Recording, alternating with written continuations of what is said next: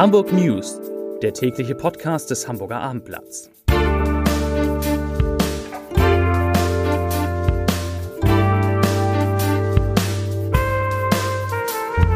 Herzlich willkommen. Mein Name ist Lars Heider und heute geht es um ein günstigeres Monatsticket für Busse und Bahnen, das auch der HVV einführen will.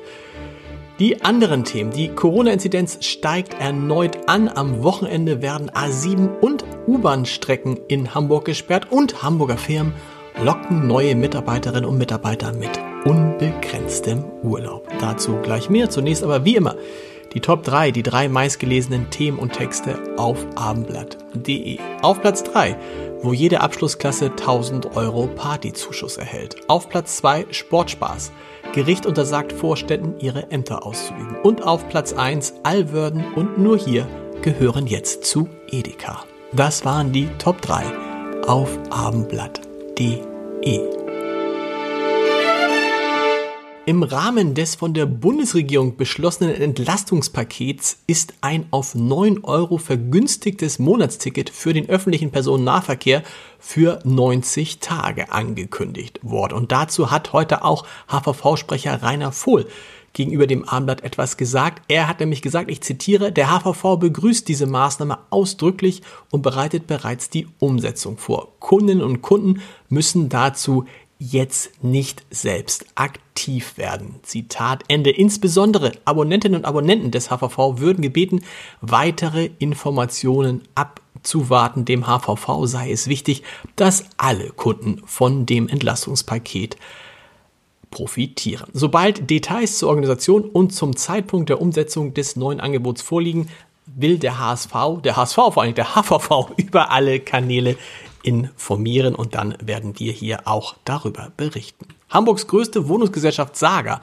hat 130 Wohnungen sowie 150 Zimmer einer Pflegeeinrichtung zur temporären Unterbringung von Geflüchteten aus der Ukraine zur Verfügung gestellt. Zudem haben die Belegschaft und das Unternehmen zusammen 100.000 Euro an UNICEF und den Hamburger Verein Hanseatic Help gespendet. Zu Corona. Heute sind in Hamburg 5177 Neuinfektionen gemeldet worden. Am Freitag vor einer Woche waren es noch 4115, also gut 25 Prozent weniger. Damit steigt die 7-Tage-Inzidenz auf jetzt 1438,4 Neuinfektionen je 100.000 Einwohnern. In den Krankenhäusern der Stadt sind aktuell 475 Menschen mit Covid-19 registriert, 45 davon müssen auf einer Intensivstation behandelt werden. Das NDR Vokal Vokalensemble hat sein Visionenkonzert am 29. März im kleinen Saal der Elbphilharmonie abgesagt. Grund sind mehrere Corona-Fälle. Auch das Konzert am 27. März in der Lübecker Kulturwerft Golan ist davon betroffen. Kartenverkäuferinnen und Käufer sollen sich für die Ticketerstattung an ihre Vorverkaufsstellen wenden. Ob und wann das Programm nachgeholt wird, steht noch nicht fest. Bislang ist das für den 12. April geplante Ukraine-Benefizkonzert vom Krankenstand des Chors noch nicht betroffen, bei dem der Chor mit dem NDR Elbphilharmonie Orchester und dem Ensemble Resonanz in der Elbphilharmonie auftreten soll.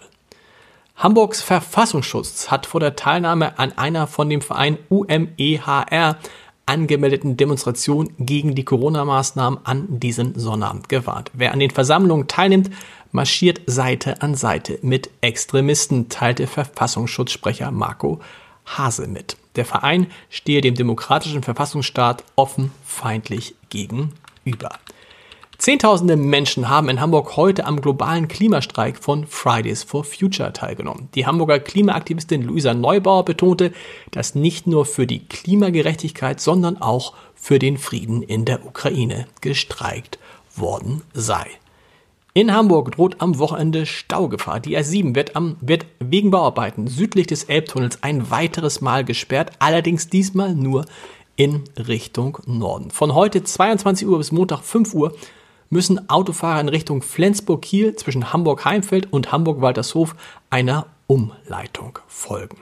Und auch im U-Bahn-Verkehr kommt es zu Einschränkungen. Am Sonnabend ist die U1 zwischen den Haltestellen Garstedt und Fuhlsbüttel Nord von 6 bis 13 Uhr in beiden Richtungen voll gesperrt. Grund dafür sind Bauarbeiten an den Signalanlagen. Ab 13 Uhr bis zum Betriebsschluss am Sonntag verkürzt sich die Sperrung dann auf den Streckenabschnitt zwischen Ochsenzoll und Fuhlsbüttel Nord. Zum Podcast-Tipp des Tages in Wie jetzt spreche ich mit Dieter Lenzen, dem ehemaligen Präsidenten der Universität Hamburg, über die Frage, warum sich so viele Politiker, Journalisten und Wissenschaftler in Deutschland so sehr in Wladimir Putin getäuscht haben. Hören Sie mal rein unter www.abendblatt.de slash podcast. Da finden Sie auch all unsere anderen Audioangebote. Und in der Wochenendausgabe des Hamburger Abendblatts berichten wir unter anderem darüber, wie ein Fünf-Sterne-Hotel in der Innenstadt zu einem neuen Zuhause für Geflüchtete wurde. Weitere Themen, die Nominierten für die Wahl zu Hamburgs Sportlerinnen und Sportler des Jahres stehen fest. Markus Lanz nimmt Altbürgermeister Klaus von Donani ins Kreuzverkehr und Hamburger Firmen lassen sich immer mehr einfallen, um überhaupt noch Mitarbeiterinnen und Mitarbeiter zu finden. Zwei locken sogar mit unbegrenztem Urlaub. Das hört sich gut an. Wir hören uns Montag wieder um 17 Uhr bei den Hamburg News. Ich wünsche Ihnen ein schönes, ein sonniges, ein friedliches Wochenende. Bis Montag. Tschüss.